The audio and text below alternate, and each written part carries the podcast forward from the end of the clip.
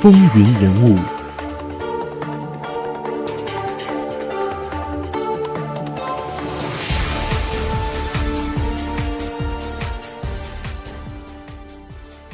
欢迎继续收听《风云人物》，我是华丽。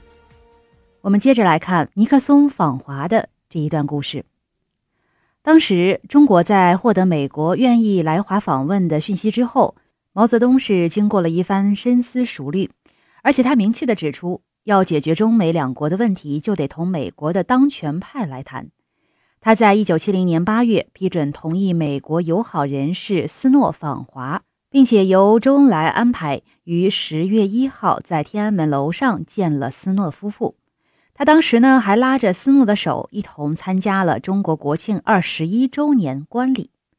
后来又在十二月十八号接见了斯诺，当时他还说：“如果尼克松愿意来，我愿和他谈，谈得成也行，谈不成也行，吵架也行，不吵也行，当做旅游者来也行，当做总统来也行，总而言之都行。”尼克松得到这样的消息以后，也是非常高兴。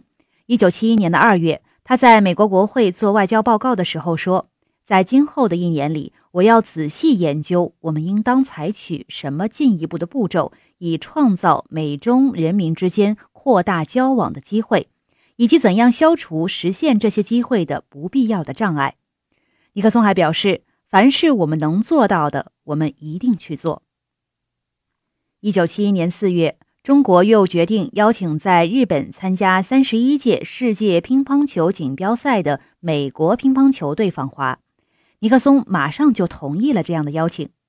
四月十四号，周恩来接见了美国乒乓球队。周恩来当时还说：“你们这次应邀来中国访问，打开了两国人民友好来往的大门。我们相信，中美两国人民的友好往来将会得到两国人民大多数的赞成和支持。”这就是当时举世瞩目的乒乓外交，也被称作是小球转动了大球，推动了中美关系和世界局势的变化和发展。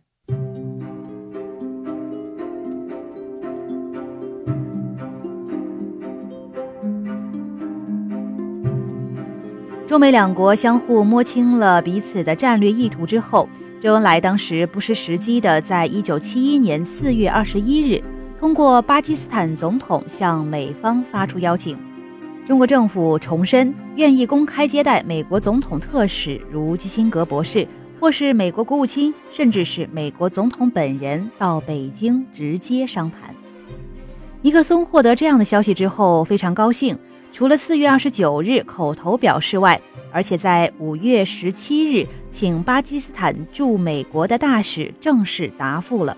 答复中他说，为了解决两国之间那些分歧的问题，并由于对两国关系正常化的重视，他准备在北京同中华人民共和国诸位领导人进行认真交谈，双方可以自由提出各自主要关心的问题。尼克松还在回复当中提议说。由基辛格博士同周恩来总理或另一位适当的中国高官举行一次秘密的预备会谈。基辛格在六月十五日以后到中国。中国原来主张基辛格公开的到访。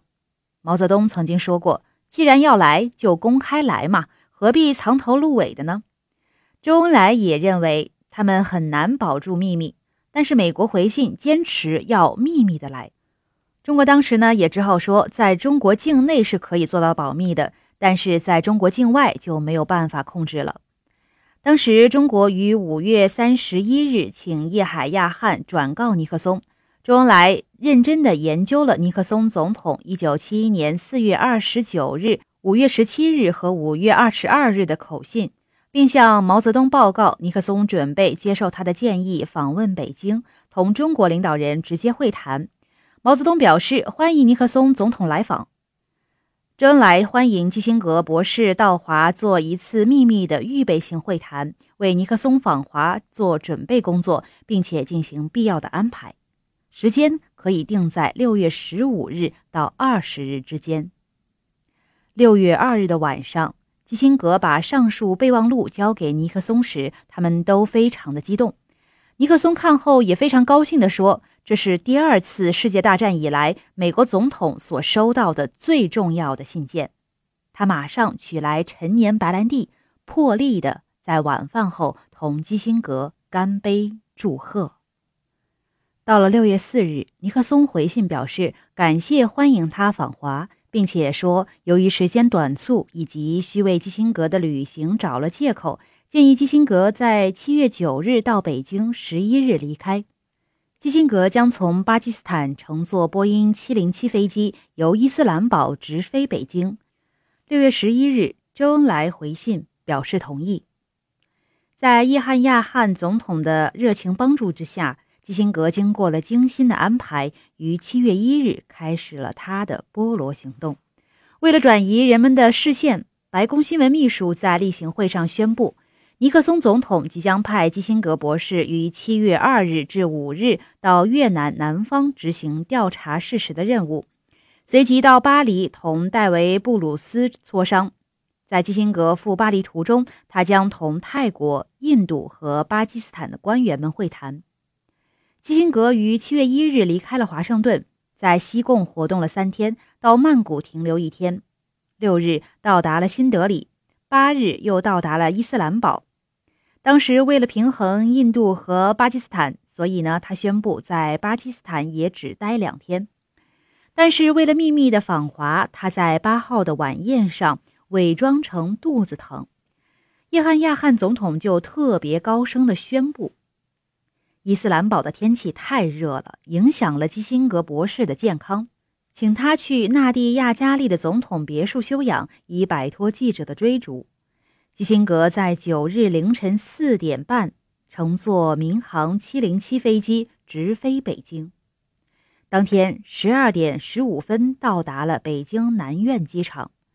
周恩来派了叶剑英、黄华、熊向晖和韩旭等到机场迎接。基辛格当年七月九日十二点到中国，十一日十二点离开北京，在北京只待了四十八小时。先后和周恩来会谈十七个多小时，加上参观故宫和商谈公告，可以说整个行程时间非常紧张。七月九日的下午四点钟，周恩来去钓鱼台五号楼同基辛格会谈。去的时候，基辛格已率美方全部人员在会议室的屏风前迎接。周恩来同他们一一握手后，就入座会谈。中方当时参加会谈的有叶剑英、黄华、熊向晖和张文进等，而美方参加会谈的有国家安全委员会高级成员霍尔德里奇、主管印支事务官员斯麦泽以及基辛格的特别助理洛德等等。基辛格首先感谢了对他们的热情招待，说：“如果有机会，我也希望以同样的热情在美国招待周总理。”周恩来当时非常大方地说：“我没有去过美国，也没有到过西半球，但是我们在同一时候工作，你们在白天，我们则在晚上。”周恩来后来说：“按照中国的习惯，请客人先讲吧。”后来基辛格就开始念起了稿子。当念完开场白之后，他说：“今天全球的趋势使我们相遇在这里，现实把我们带到了一起，而现实也会决定我们的未来。”我们是本着这种精神来到你们美丽而神秘的国家的。周恩来打断他的话说：“不不不，现在并不神秘了，熟悉了就不神秘了。”基辛格发言告一段落之后，已经到了晚餐的时间。那这个时候，整个气氛也变得更加的缓和了一些。周恩来说：“交谈嘛，何必照着稿子念呢？”据说当时基辛格是这样回答的。我在哈佛教了那么多年的书，还从来没有用过讲稿，最多是拟个提纲。但是这一次不同了，对周恩来总理，我念稿子都跟不上，不念稿子就更跟不上你了。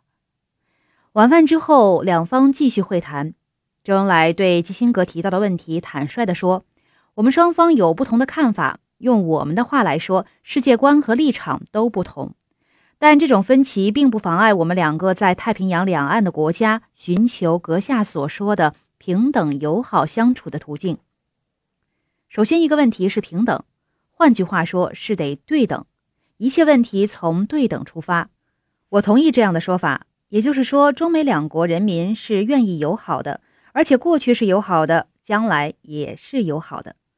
我们请你们的乒乓球队访华就是一个证明。之后，周恩来又重点谈了中国对于台湾问题的一个立场。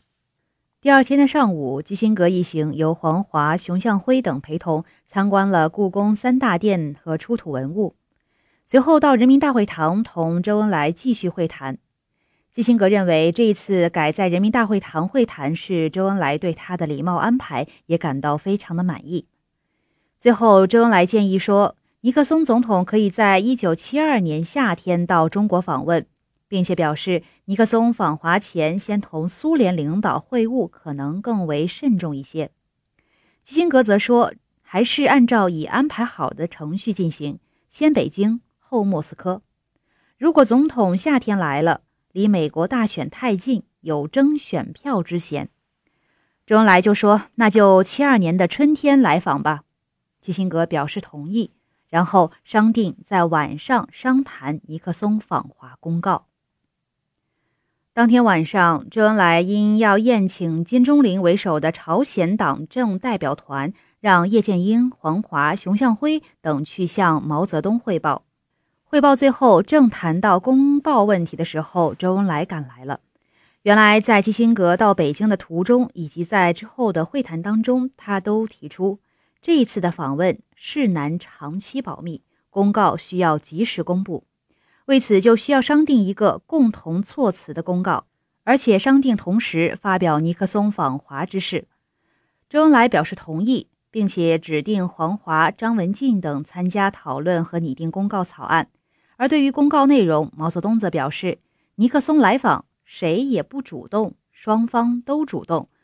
当时双方对于公告稿的争议有三点：第一是尼克松访华是谁主动提出的；第二是会谈要讨论哪些问题；第三是到访中国的适当时间。原稿中对第一点说的是尼克松要求到中国访问，中国因此邀请，但是基辛格不同意，说这样写让人看了像个旅游者。周恩来考虑，如说尼克松要求来访，我们才邀请。那这样对于美国来讲面子也不好看，于是呢就改成了获悉尼克松要来访，我们就邀请，就避免了谁是主动的问题。对于会谈要讨论的问题，在谋求两国正常化之后，加上并就双方共同关心的问题交换意见。而对于到访中国的时间，改为五月以前，不说具体日期，以便今后可以灵活安排。关于访华的日期，毛泽东说：“公告一发表，肯定会引起世界的震动。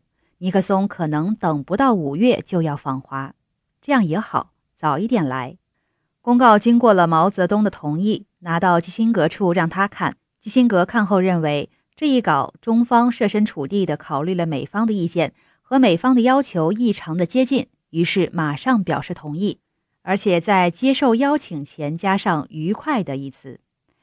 当年公告的原文是：周恩来总理和尼克松总统的国家安全事务助理基辛格博士于1971年7月9日到11日在北京进行了会谈。获悉尼克松总统曾表示希望访问中华人民共和国，周恩来总理代表中华人民共和国政府邀请尼克松总统于1972年5月前的适当时间访问中国。尼克松总统愉快地接受了这一邀请。中美两国领导人的会晤是为了谋求两国关系的正常化，并就双方关心的问题交换了意见。这个公告虽然不过两百字，但从起草达到协议非常的不容易。双方商定于七月十五日同时公布。七月十一日吃完午饭后，基辛格一行愉快地乘坐原机飞回巴基斯坦。他对这一次的密访非常满意，说他是带着希望而来，带着友谊而去。访问成果超过了原来的期望，圆满地完成了秘密使命。七月十五日，当公告一发表，确实震惊了整个世界。风云人物，精彩稍后继续。